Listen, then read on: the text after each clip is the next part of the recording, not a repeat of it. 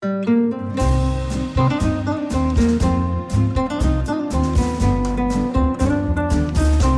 sind beste Freundinnen mit Max und Jakob. Schrei ich oder schrei ich nicht? Und du sagst es mir nicht und schrei aber nicht. Leg mich doch am Arsch. Der ultra ehrliche Männer-Podcast. Hallo und herzlich willkommen zu Beste Freundinnen. Hallo. Euer Apfelmittel für die Ohren. Und wenn euch bei dem Titel der Folge die Pulsader aufgepocht ist am Hals, dann ähm, zu Recht. Wirklich zu Recht. Und wenn ihr den Folgentitel noch nicht mal gelesen habt, dann solltet ihr euch fragen, ob ihr zu viel diesen Podcast hört. Das könnte natürlich auch sein, ja. dann ist Warnung ange. Dann nimmt man schon so ein Schlafmittel einfach so, so als Daily Base, so als Vitaminpräparat. Da ist man dann angekommen. Nein, aber ganz klar, es gibt rote Knöpfe, es gibt Aufreger und natürlich kommt dieser Titel, die Frau ist schuld. Nicht von uns, sondern, also der Titel an sich schon, aber es ist ausgekoppelt aus einer Hörerinnen-Mail. Und da, da wollten wir das einfach mal aufgreifen, das Thema. wir sind unschuldig, aber es gibt so rote Knöpfe. Ne? Es gibt so kollektive rote Knöpfe, auf die wir uns alle einigen können. Was ist ein roter Knopf von dir? Erstmal, ich fühle mich gerade so krass auf Glatteis unterwegs. Ich weiß gar nicht warum. Du dachtest, du das Schlittschuh an, aber es sind Gleitschuhe. Das Eis ist sehr, sehr dünn. ähm, rote Knöpfe bei mir, gibt es nicht so viele. Nein, ich gar keinen. Naja, doch schon, aber ich müsste jetzt lange suchen, einen zu finden. Ich habe manchmal so Situationen, wo ich einfach nur krass wütend, nicht krass wütend, aber so mich aufrege, es gibt eigentlich nichts. Nee. Das ist heute Morgen zum Beispiel, hatte ich wieder so eine Situation mit meiner Frau, wo ich einfach nur so mm, und es gab nichts wirklich, was los war, aber ich musste sie trotzdem. Trotzdem ist dir die Hand ausgerutscht. ja, genau. Und da passt der Titel dann ganz gut. Für mich war dann innerlich die Haltung, ja, Frauen sind schuld. Die Frau ist schuld. Ja, rote Knöpfe bei mir, wenn ich eh schon ungeduldig bin und dann ist noch ein langsamer, lahmarschiger Mitarbeiter am Start. Also, da gibt es ja eigentlich nicht viele in meinem Umfeld, aber wo ich dann das Gefühl habe, die sind dann auch nicht langsam und lahmarschig. Aber wenn ich eh schon so richtig ungeduldig bin und wir sind im Zeitverzug und dann gibt es noch so einen Trödler. So einen so einen Trödler, der so la la la. Der eigentlich kein Trödler ist, sondern einfach nur ganz normal und Genau. Gewissenheit seiner Zeit, seiner Arbeit nachgeht. Ja, ja, ja, ich weiß, äh, überhaupt gar kein Trödler ist, aber in meiner Wahrnehmung ist der so, Alter, du, das, du provozierst mich gerade, das machst du extra. Genau. Du machst das extra so langsam. Sind das eher Frauen oder eher Männer? Männer. Durch die Bank weg. Also die Leute, die dann so, so ich schalte mal einen Gang zurück, so. Also auch so Leute, die so 5 km/h unter dem, was erlaubt ist, fahren. So, ah, ich mag es lieber gemütlich durch die Ortschaft. 45 nach Tacho. Hat ja auch manchmal so eine Berechtigung, keine Frage. Natürlich. Ne? Also ich frage mich eh, bei manchen äh, Orten so 50er, äh, da musst du schon ein gutes Fahrzeug haben, um die Kurven richtig nehmen zu können. Aber darüber rege ich mich auf. Gibst du rote Knöpfe bei deiner Frau? Ja, Unordnung, definitiv. Oh ja. Kann ich gut verstehen. Ist übrigens auch ein roter Knopf von mir, wenn du die Scheiße mal überall rumliegen lässt und so li- unliebevoll mit Sachen umgehst. So, Ja. so die einfach hindeuterst. So, wir haben was Neues gerade und so. Also- Alter. Ähm, aber zum Glück erziehe ich gerade meine Kinder auch zur Unordnung, sodass die Wut eher auf die Ah ja, übertragen wird. So, das heißt, ich kann mehr liegen lassen und die Kinder werden dann von uns beiden angeschimpft. Auch ich sage dann immer, ihr müsst die Sachen aufheben. Denkt da bitte dran. Wir wollen hier ein ordentliches Haus haben. Naja. Ähm, und sonst, Projizierte Wut ist super. Genau. Ja, und sonst äh, natürlich, ähm, Eifersucht war es am Anfang, ist es jetzt nicht mehr so, aber wenn es dann doch wieder hochkommt, aus welchen Gründen auch immer, dann muss Ja, ich, weswegen kann ich mir gar nicht vorstellen. Nee, es gibt manchmal so Situationen, es kann eine Serie sein, die sie guckt, wo irgendeiner einem fremd geht oder was weiß ich. Was? Und dann sie sagt, ja, Genauso wie du.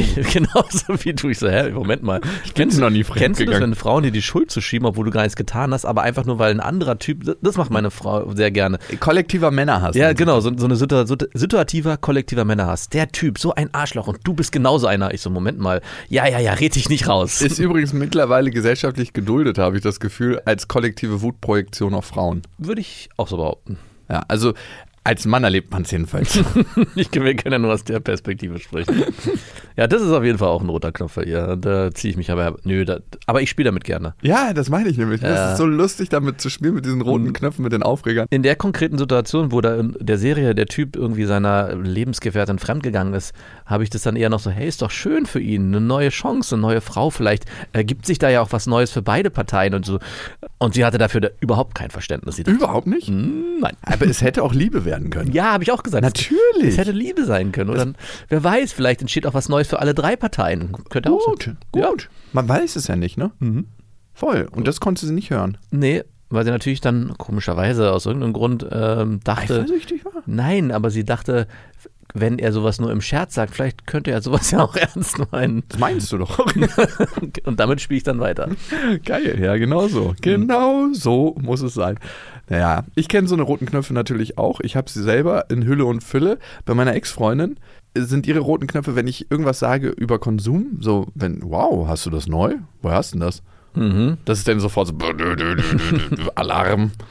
Und eigentlich habe ich manchmal das Gefühl, dass jeglicher Kommentar von mir einen roten Knopf bei meiner Ex-Freundin drückt. Ich könnte aber auch mir vorstellen, dass deine Kommentare oft immer so passiv-aggressiv Nee, rüberkommen. die sind ganz oft ohne Hintergedanken. Ja, aber die, ich glaube, sie kann die gar nicht mehr neutral annehmen.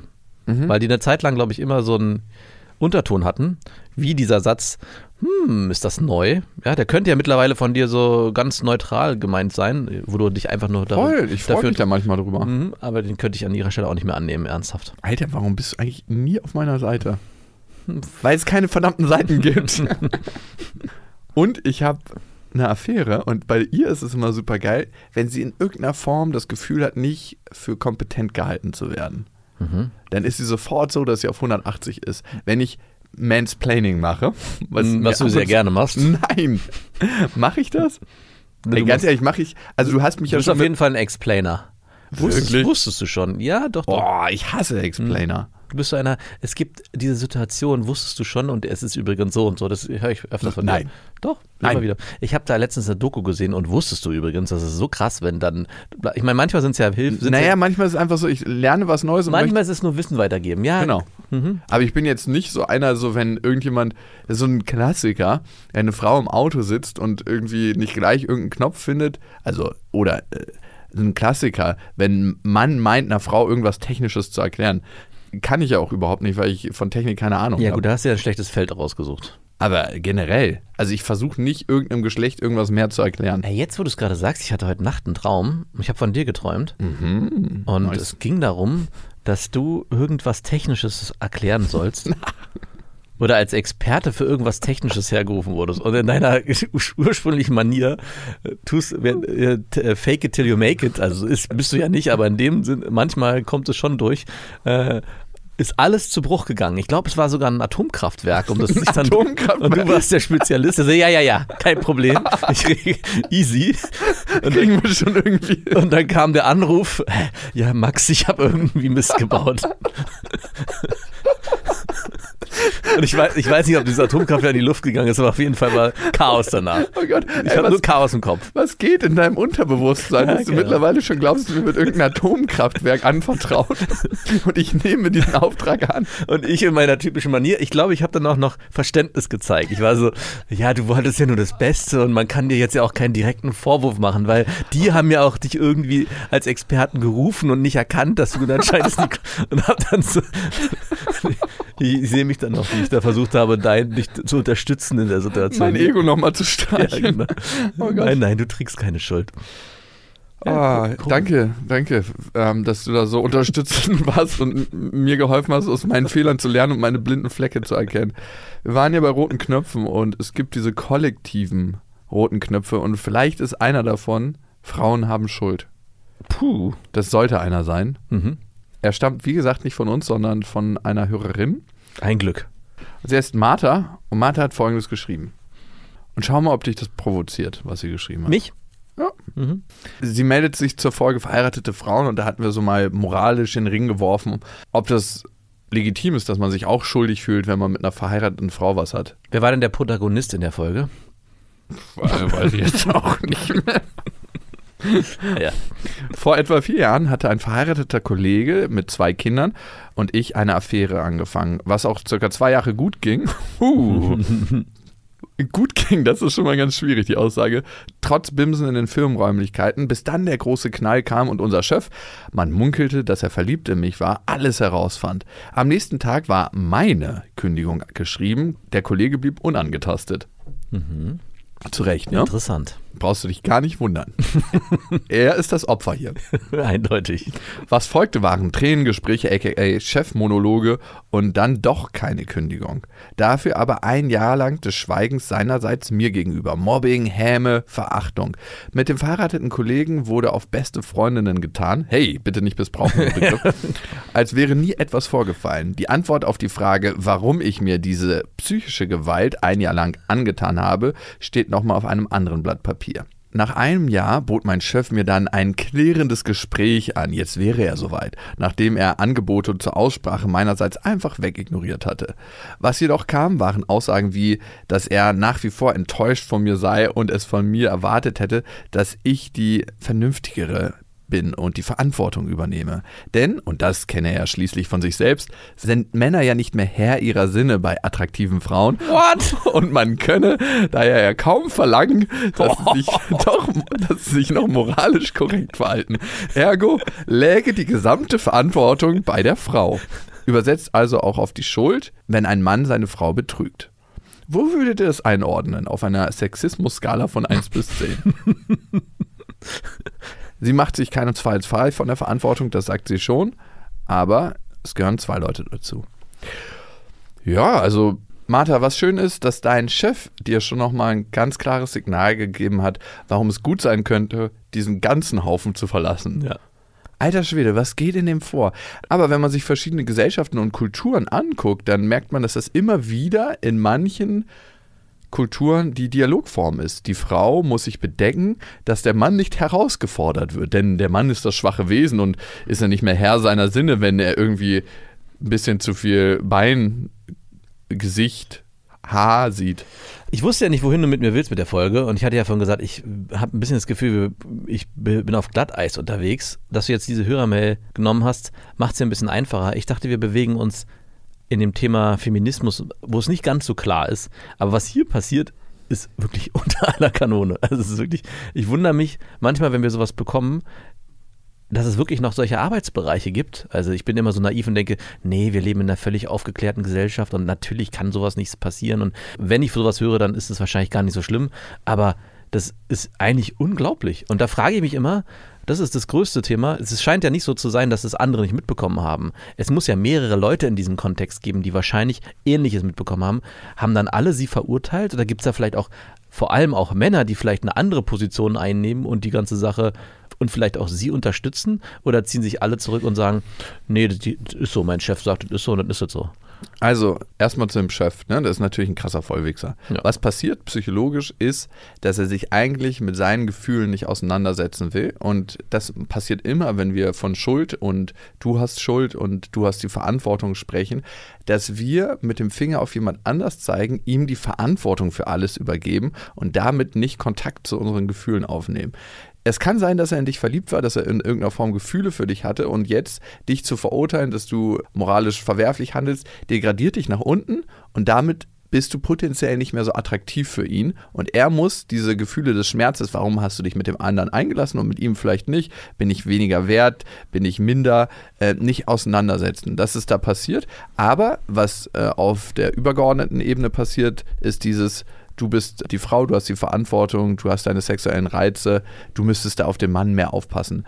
Was der krasseste Bullshit ist. Und du hast ja gefragt, auf einer Sexismus-Skala von 1 bis 10, wenn 10 das krasseste ist, würde ich dem Ganzen mal eine 1000 geben. ja, mindestens. Also, das geht so. Und wenn das die besten Freundinnen schon sagen. ja, genau. Alter. Und vor allem wird ja dadurch auch der verheiratete Mann in Schutz genommen und ihm wird wahrscheinlich sogar zugeredet von seinen Kollegen, ja, du konntest nichts dafür und deine Frau wird dir schon Die hat verzeihen. dich reingelegt, du Ja. wurdest betrogen. ja, wirklich, du hast dich ganz korrekt verhalten. Was hättest du denn anderes tun können? Ja, Martha hat auch gesagt, ähm, sie hatte in der ersten Zeit ein richtig schlechtes Gewissen und hat beim Sex die ganze Zeit an die Frau gedacht von dem Typen. Also war es eigentlich ein Dreier. Das war ein Dreier. also Martha, dich? Nein, also jeder hat seine Verantwortung, aber ich finde in keinster Weise, dass du mehr oder weniger Verantwortung hast. Wenn Also ich würde sogar sagen, Ja. hat weniger Verantwortung. ja, wenn ich mich entscheiden müsste, Ja. da ist ein Family Dad, Ja. ich habe zwei Kinder, ich bin verheiratet, würde ich die Verantwortung eher bei dem Typen sehen Klar. als bei der Frau. Also Erst am Anfang sogar ausschließlich. Also in der Kennenlernphase ist es eigentlich die Aufgabe, des äh, verheirateten Mannes, wenn er zu seiner Frau und Familie steht und sagt, das ist mein Kosmos, in dem ich mich glücklich empfinde, gegenüber der neuen potenziellen Arbeitskollegin, mit der vielleicht so ein Flirty-Game entsteht, sich abzugrenzen entsprechend, zu sagen, hey, er muss es ja nicht verbal formulieren, aber ich denke, es gibt viele Möglichkeiten, es klar zu signalisieren, ich bin für sowas nicht offen.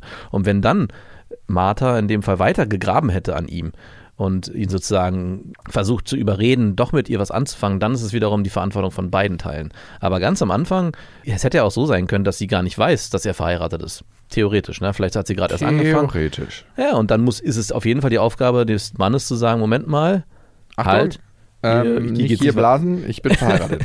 nur, nur, genau, Blasen ist okay, aber alles andere nicht. Also, Oder- das haben wir mal von Bill Clinton gelernt. Genau. Oder es ist so, dass er mit seiner Frau eine Vereinbarung hat, dass es okay ist. Ja, kann ja auch sein. Hey, bei Voll. dir auf der Arbeit sind so attraktive Frauen und ich verstehe, du als Mann hast da Schwierigkeiten, dich Ja. abzugrenzen. Ganz genau. Vor allem, wenn die immer mit großen Ausschnitten rumrennen, dann sollst du dich da auch nicht zu sehr belasten, weil du musst ja auch arbeiten können. Schone dich, mein Schone Lieber. dich. Das ist schon mal okay, wenn du das machst. Ja, und Martha, du hast ja noch geschrieben, dass sich dein ehemaliger Chef solidarisiert hat mit dem Typen, ne? Na klar. Warum? Ja, also wenn es so eine Männerdomäne dort ist, wo alle der Meinung sind, hey, Frauen, und ich glaube, so wird es sein, sind eigentlich unter uns.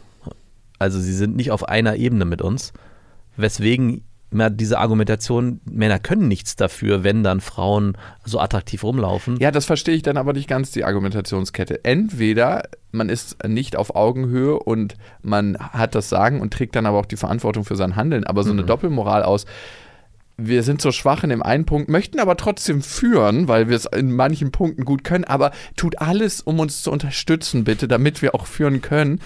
What? Das macht überhaupt gar keinen Sinn, diese ganze Argumentationskette. Leider nicht, nee, aber so werden sie sich vor sich rechtfertigen, leider. 100 Prozent, genau das ist es nämlich, dass sie sich unterstützen in ihrem Opfertum, dass sie Frauen mit ihren sexuellen Reizen immer wieder Gewalt über ihre Körper nehmen können. Und da muss man sich generell von befreien und Geht es ja auch so, dass du, wenn du sowas hörst, dass du das so auch gerne mal erleben würdest und dabei Ja, sein würdest? da muss man aber gestehen, ne, es ist anders, wenn du in so einem Kontext bist, wenn du unabhängig bist von allen. Ne? Ich hatte zum Beispiel eine Freundin, die hat eine Kochausbildung gemacht und der Chef hat ihr mal so richtig schön auf den Arsch gehauen, als sie Sektgläser runterholen wollte. So Mhm. richtig schön so. Also wo der Finger schon, der Mittelfinger schon so zwischen die Beine geht. Hm, Und kurz so ein Griff so. Kurz Ja. über die Klit gerieben. Wirklich? Ja, so, so ein Arschauer war es. So einen Arschauer gibt es, das kannte ich gar nicht bisher. Machst du das nicht manchmal bei deiner Freundin?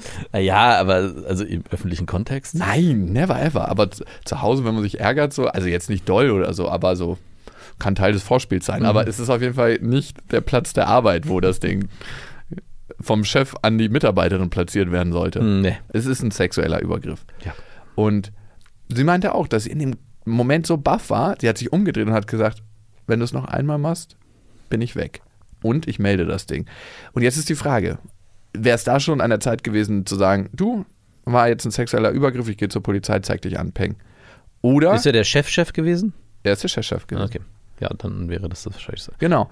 Aber es ist leicht immer von außen zu sagen, ja, das wäre jetzt Zeit. Aber wenn du erstmal in so einem Gefüge bist, noch ein halbes Jahr Ausbildung oder was auch immer, es gibt ja so viele Sachen, wo sich Menschen unter Druck gesetzt fühlen, verständlicherweise. Ja, ja, also die, für die Person, die betroffen ist, da sehe ich das auf jeden Fall. Aber stell dir mal vor, du wärst jetzt der Hilfskoch, der nebendran steht und, Und- du siehst die Situation und du siehst auch, wie sie sich darüber aufregt. Würdest du dann nicht auch äh, die ganze Situation entsprechend auch so bewerten, sagen, hey, das geht mal gar Natürlich. nicht? Das, das meine ich. Aber so eine Sachen passieren ja meistens, wenn eben niemand dabei steht. Gut, und jetzt müssen wir wieder zu Martha zurück. Ich vermute mal, dass diese ganze Affärengeschichte mit diesem verheirateten Mitarbeiter, das ist ja nicht nur heimlich zwischen ihr, dem Chef und dem Typen geregelt wurde. Das muss ja noch andere gegeben haben, die Genau. es wahrscheinlich mitbekommen haben. Und das meine ich, da wäre ich gern manchmal in dem Kontext auch dabei und würde meine Meinung äußern, weil ich äh, finde, es gibt nichts Schlimmeres als Ungerechtigkeit und das fühlt sich schon hier so ungerecht an, dass ich da gerne einfach eingegrätscht Aber es wäre. gibt so krasse Machthierarchien in Unternehmen noch immer, wo du dich immer fragst, so, alter Schwede, wie geht das? Es erlebe ich ja auch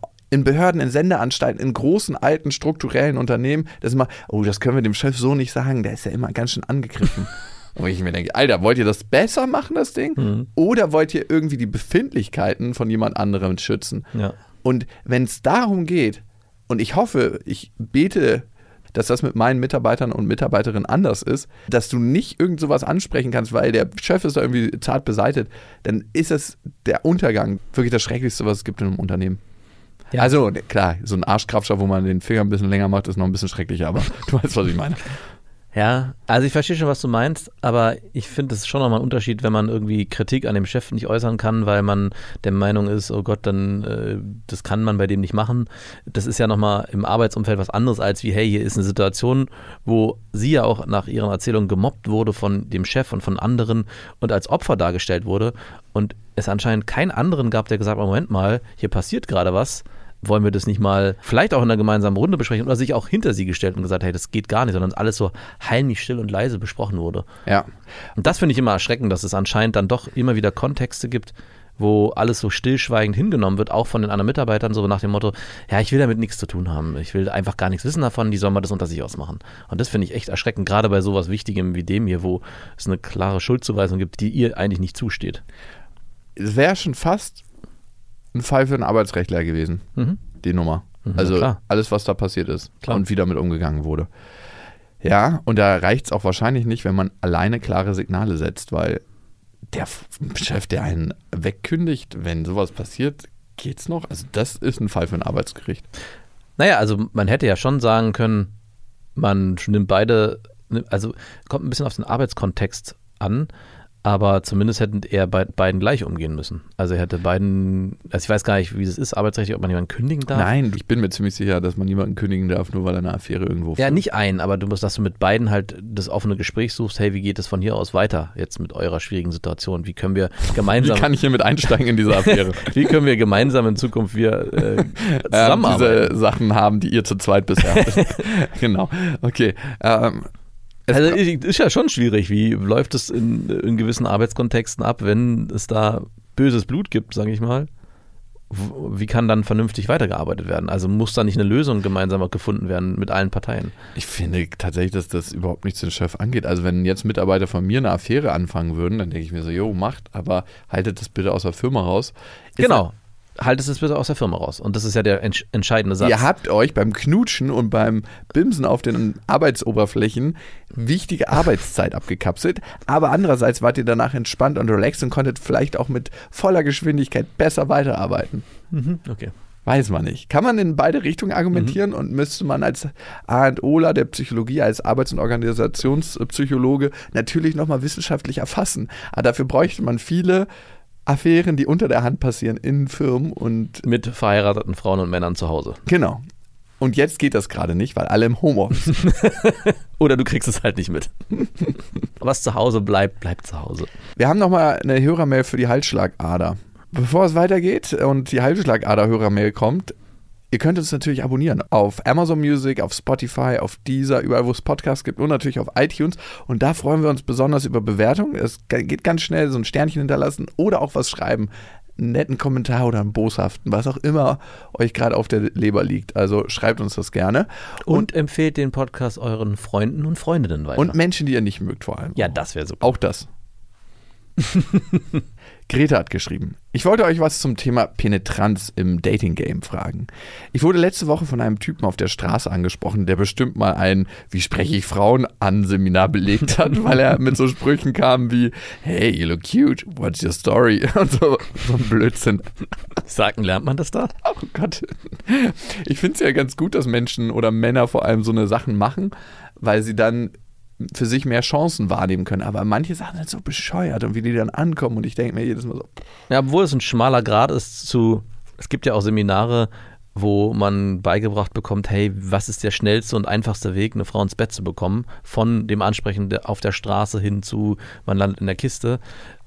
Und dann gibt es die Seminare, wo man versucht, Männern Selbstbewusstsein beizubringen, dass sie den Mut haben, auch offensiv mit ihren Fähigkeiten ins Dating-Game einzusteigen. Und Wünschen vor allem. Also ich finde es prinzipiell gut, wenn man seine Wünsche nach außen tragen kann und dafür in der Welt einsteht. Das hat auch nicht nur was mit Dating Game zu tun, sondern ist eine generelle Haltung. Aber was ich schwierig finde, tatsächlich auch, wenn du halt einfach sagst, was sind so die psychologischen Genau. Trigger Points und wie kriege ich eine Frau möglichst schnell in die Horizontale. Allerdings muss man auch faires halber sagen, dass das jeder Mann für sich im Laufe des Lebens versucht rauszufinden. Das stimmt. Und Es- den Männern wird einfach geholfen. Das ist so, als ob die einen Coach haben, einen Sportlehrer. So der, ey, spring mal nicht so über den Bock rüber, das ist schlecht für deinen Rücken. Versuch's mal so, dann kriegst du mehr Sprungkraft oder du lernst einfach was Neues, einen neuen Trick und dir wird es dann beigebracht. Ich habe mich tatsächlich immer in meiner Karriere, In meiner Karriere lassen wir so stehen. nein, doch, doch, doch, das war ein Freundschaftsversprecher. Ich habe mich immer in meiner Dating-Game-Geschichte davor gesträubt, sowas zu lernen. Weil du einfach Naturtalent warst. Nein. Du hast halt einfach einen hervorragenden Genpool. Ich hatte einen mega schüchternen Vater. Eigentlich geht es gar nicht schlimmer, als einen schüchternen Vater zu haben, wenn du lernen möchtest, wie man Frauen zum Beispiel auf der Straße anspricht. Aber dein Vater hatte einen zweiten Frühling. Der hat jetzt seinen zweiten Frühling. Und du, ich kann dir nur sagen, die Rosen sind am Blühen. Rosen sind rot, mein Schritt ist es auch. Nee, keine Ahnung. Rein mit dem Lauch. Genau so. Aber es ist nicht gut. Also, wenn du das wirklich lernen willst. Und darum, ich glaube, manche kommen noch mal aus einer anderen Situation, wo sie noch viel gehemmter sind von Natur aus. Also ich bin ja von Natur aus nicht so ein wirklich gehemmter Typ, wenn es darum geht, Menschen anzusprechen. Äh, no, not at all. eher, es ist eher ein bisschen mit Fremdscham versehen, wenn man mit dir unterwegs ist und denkt so, oh nein, es geht schon wieder los. Aber es ist auch gut. Ich würde mich, mich würde echt mal interessieren, wie es wäre, wenn ich mich von meiner Frau jetzt trennen würde und wieder neu einsteigen müsste. Ich glaube, ich wäre, ich würde mir jetzt, ich würde jetzt sagen, tja, easy, gar kein Ich Problem. kann dir mal sagen, wie es ist für dich. Es ist, als ob deine Beine acht Jahre in einem Gips gelegen haben und du müsstest von 0 auf 100 den Berlin-Marathon laufen. Ja, ich glaube auch. Und hinter dir ist jemand mit einer Pistole und sagt dir, wenn du als letzter abschließt, muss ich dir leider in die Knie schießen.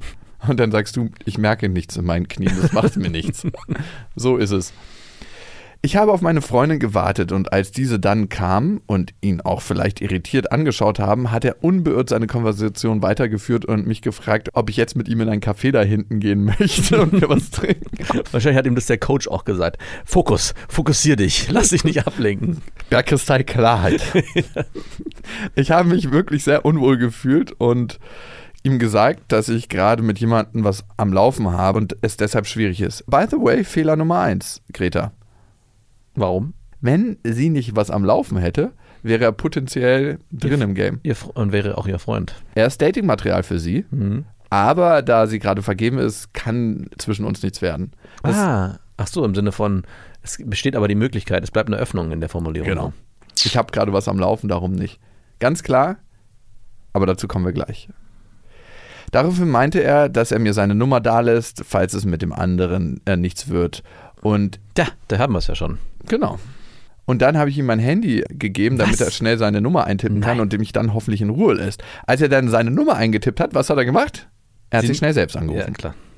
Bang. Und ich war richtig sauer, dass er dann meine Nummer hatte. Als er dann endlich abgezogen ist, waren wir alle ein bisschen erstaunt, wie penetrant er war und warum er auch einfach keine Ruhe gegeben hat. Einen Tag später ruft er mich an und ich bin natürlich nicht rangegangen und frage mich, wieso manche Männer so ausdauernd sind, wenn er doch auch gemerkt haben muss, dass ich nicht so Bock auf ihn hatte. Ja, das mit der Nummer war ein falsches Signal, aber ich dachte, so werde ich ihn eher los. Okay, wir rollen das Ganze mal auf, Greta. Also erstens, manche Frauen lassen sich irgendwann überreden, wenn ein Mann penetrant ist, weil sie denken so, ach, fuck, ähm, nervt irgendwie. Es gibt so Frauen. Mhm. Und es gibt vor allem Frauen, die ein ganz, ganz starkes, klares Signal vom Mann brauchen, was ihnen Sicherheit gibt. Und wenn sie das Signal kriegen, hey, der Mann lässt nicht locker, der erobert mich so. Und manchmal geht das über Wochen, über Monate. Der meint es wirklich ernst mit mir. Jetzt kann ich mich drauf einlassen. Das gibt es auch. Das war jetzt nicht bei dir der Fall so, sondern der war einfach penetrant, aber der wäre wahrscheinlich auch über Wochen penetrant, wenn du jetzt erstmal ins Telefon gehst. Hier gilt es, wir können natürlich sagen, das ist ein Vollarsch, äh, der hat die, den Schuss nicht gehört, aber wir können hier nur gucken, was kannst du anders machen, um da vielleicht nächstes Mal besser rauszukommen aus dieser Situation. Und das Stichwort ist klarere Signale. Mhm. Ganz klar sagen, du, ich habe jetzt keine Lust auf eine Unterhaltung mit dir. Wenn du dein Dating-Game irgendwo üben möchtest, mach das gerne woanders und nicht bei mir.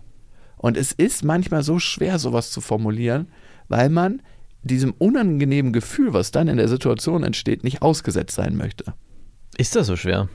Für dich vielleicht nicht, weil du einfach mal ein Kotzbrocken zu allen bist und Naja. diese Gefühle gewöhnt bist, aber sie ist das vielleicht nicht. Also es ist ja öfters von Frauen, habe ich schon öfters gehört, dass es ihnen so schwer fällt, sich abzugrenzen. Und auch diese Handysache konnte ich jetzt gerade nur mit Kopfschütteln absegnen, weil ich das nicht nachvollziehen kann. Ich weiß natürlich, was wahrscheinlich dahinter liegt, nämlich hoffentlich geht er schnell weg und ich will die unangenehme Situation so schnell wie möglich lösen und das ist für mich jetzt der Weg, der es am einfachsten macht. Aber ich verstehe nicht, warum es manchen Leuten so schwerfällt zu sagen, hey nein, ich möchte nicht. Lass mich in Ruhe, geh weg. Also einmal, und das habe ich auch schon mal gesehen, und dann bin ich auch dazwischen gegangen, weil manche Männer haben so eine Dominanz in ihrer Ansprechhaltung, Klar. dass eine Frau fast Angst bekommt. Klar, das ist nochmal was völlig anderes. Also ich habe es schon mal gesehen und bin dann dazwischen gegangen und der Mann war auch sofort kam dann auch 180. Fanfaren, so, also der Held mit dem weißen Schild und drin. Am besten hätte ich ihn von Weitem mit so einem Giftpfeil so und er ihn hätte so ein Bein getroffen so, und er wäre betäubt gewesen. Feminism Breath. Feminism Blaster. Du kriegst erstmal eine Narkotisierung, mein Freund. Lass dich in Ruhe. Auch im Club so muss so so so eine Pfeilschießerin geben. Ne? Du warst zu penetrant. Mich hat's am Bein getroffen. er ist wieder unterwegs. bist du so ein Superheld und hast auch so ein, bist in so einem engen One Und ich bringe die dann auch nach Hause. Oh ja, natürlich. Ein, zwei Mal ist das schon eskaliert dann. Ja, es ist okay, wein dich ruhig aus. Wo hast du deine Hände? Psst, alles ist okay. Dann äh, schießt er sich mit seinem eigenen Gift. Das ist so die, die Heldenplot-Story, dass er irgendwann sich mit seinem eigenen Gift ins Bein schießen Ja. muss. Der Villain findet das irgendwann heraus und er verkauft ihn immer als Bösewicht, aber Ja. dabei hat er nur herausgefunden, dass er diese Heldennummer für sein eigenes Dating-Game nutzt.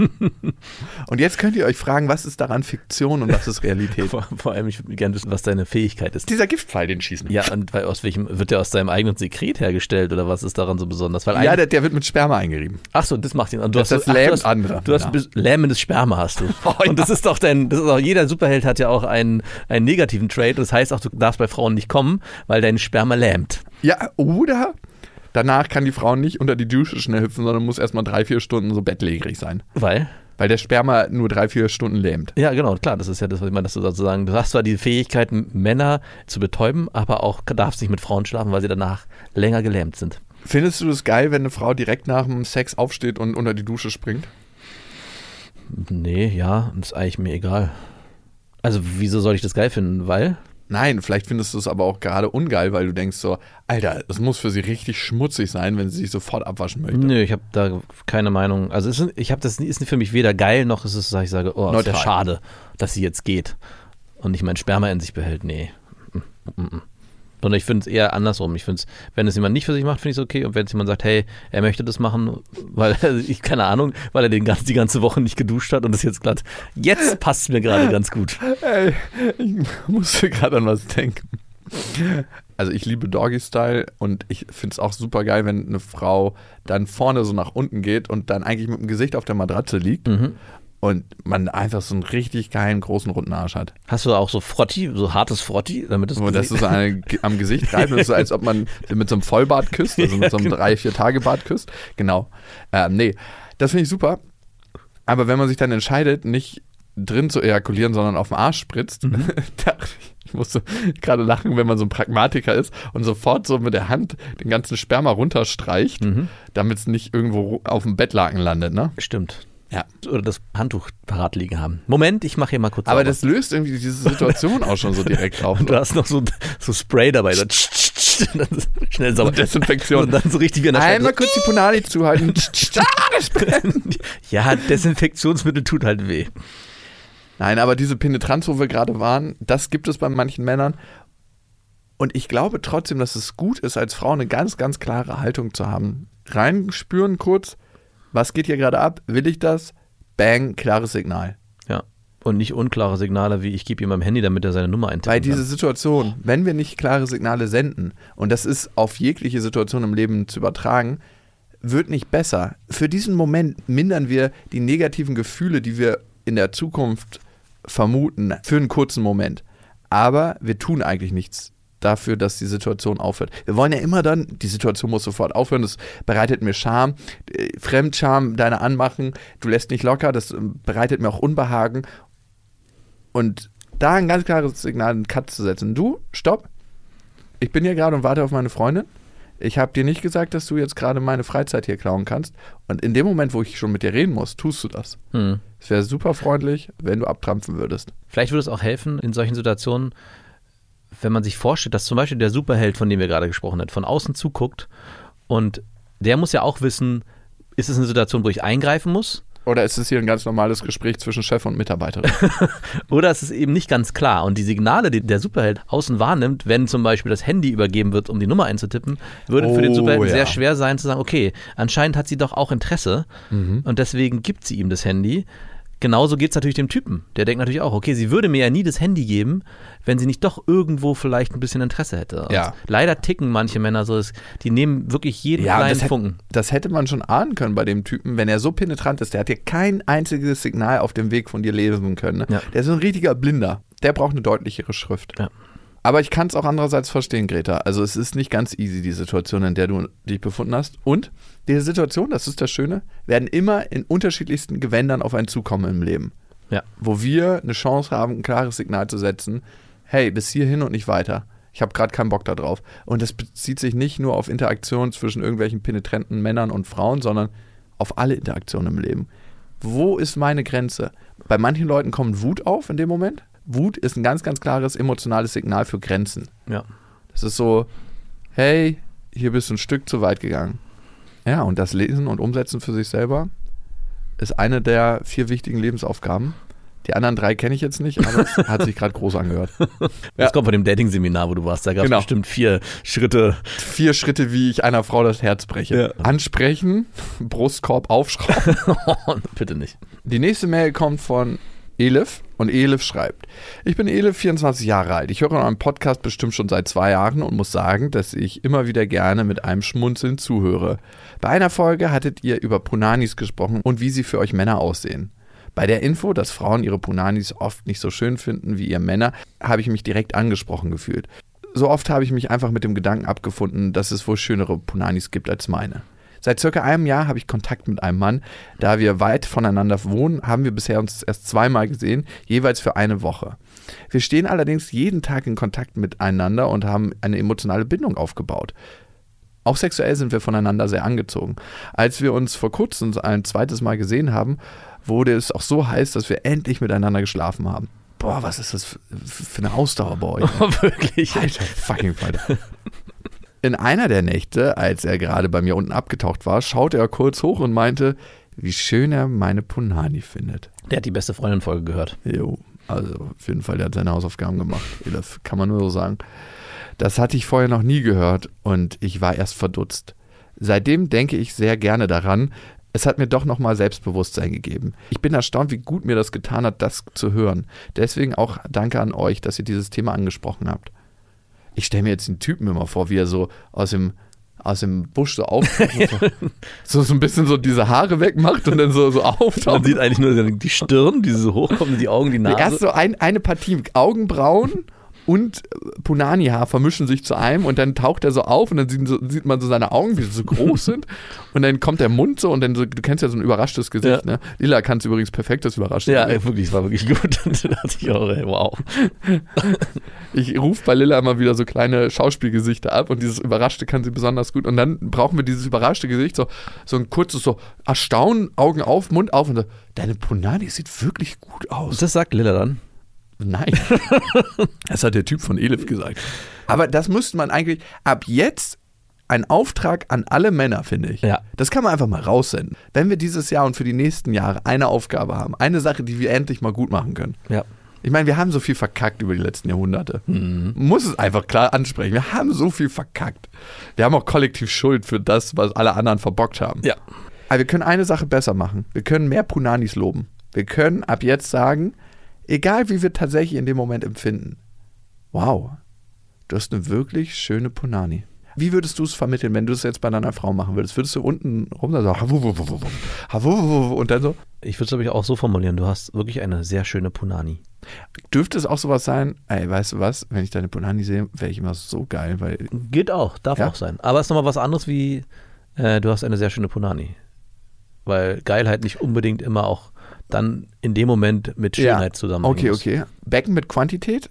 Ich habe hier schon wirklich viel gesehen. aber- Aber hier muss ich sagen, wow. Aber dann noch relativieren. Aber du, aber alle Punanis sind schön. oh ja. Ich meine, du hast ja gerade Lilla angebracht. Ich würde gerne nochmal, weil du ja eigentlich, dürfen wir hier nicht über Kinder reden, aber Oh, bitte nicht, mach den Moment nicht kaputt. ganz kurz. Alles, was jetzt kommt, macht den Moment kaputt. Nein, ich glaube nicht, weil du hat, weil ich glaube, es hängt auch ein bisschen damit zusammen. Beste Vaterfreund. Genau, ich habe dir ein Buch gezeigt, so ein Aufklärungsbuch, wo Lina die Entdeckerin. Und da geht es darum, dass die ihre Ponani entdeckt. Und als ich das letztens Marie vorgelesen habe, ist mir auch nochmal bewusst geworden, wie wenig ich auch als Vater natürlich irgendwie, oder was heißt natürlich, aber mich natürlich nicht mit ihrem Geschlechtsteil auseinandersetze, sondern das ist immer so klar, wir versuchen schon, das korrekt zu benennen und da auch kein Tabu draus zu machen. Aber wenn ich mit meinem Sohn da spreche, ist es ein viel, viel natürlicherer Umgang, dass ich sage, ja, der Puller hier, der Puller da. Aber die Ponani wird immer so ein bisschen, der wird ein bisschen weniger Wertschätzung gegenübergetragen. Das, und das beste Beispiel war zum Beispiel, dass in dem Buch pinkelt dieses Mädchen in den Schnee und da steht dann so ein Text drin, ja, und es ist gar kein Problem, in den Schnee reinzupinkeln und eine Figur zu machen oder irgend sowas. Und das ist ja etwas, was man normalerweise Wenn du von einem Helikopter an einem Seil getragen wirst. und das ist etwas, was man dem Mädchen niemals zuschreiben würde. Ja, man würde ja niemals sagen, hey, pinkel mal in den Schnee, du kannst dir eine Figur machen. Weil bei Jungs ist es klar, das ist ganz einfach. Aber warum ist es dem Mädchen sozusagen untersagt? Und es gab so ganz Es ist dem Mädchen nicht Ja, untersagt. aber das ist sofort in meinem Kopf drin gewesen. Ne? Und ich dachte auch gleich, hä, na klar, warum ist das jetzt was anderes wie beim Jungen, nur weil es ein bisschen Ich anders möchte es gerne kurz trotzdem mal, es ist total schön, was du sagst, ich möchte es trotzdem gerne mal in der praktischen Ausführung sehen. Genau, das ist das Ding. Das war auch sofort mein Gedanke, dass ich denke, okay, es ist natürlich äh, komplexer in der, in der, in der Umgangsform, aber am Ende ist es das Gleiche. Und ich glaube, das ist, für mich kam nochmal der Punkt hoch, man muss es irgendwie schaffen, auch als Vater, dem genauso viel Wertschätzung zu geben, wie man seinem Sohn, wie der Umgang mit dem Sohn so einfach ist. Also es muss einfach eine Leichtigkeit bekommen, darum geht es mir einfach.